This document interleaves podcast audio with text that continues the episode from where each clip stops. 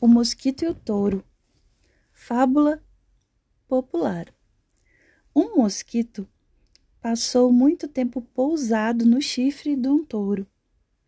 Na hora de levantar voo, perguntou ao touro se desejava que ele partisse, para não o incomodar mais.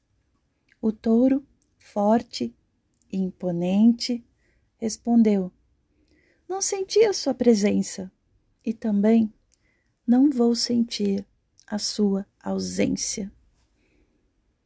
Moral da história: existem pessoas às quais reagimos com total indiferença, mesmo quando elas acham que nos atrapalham.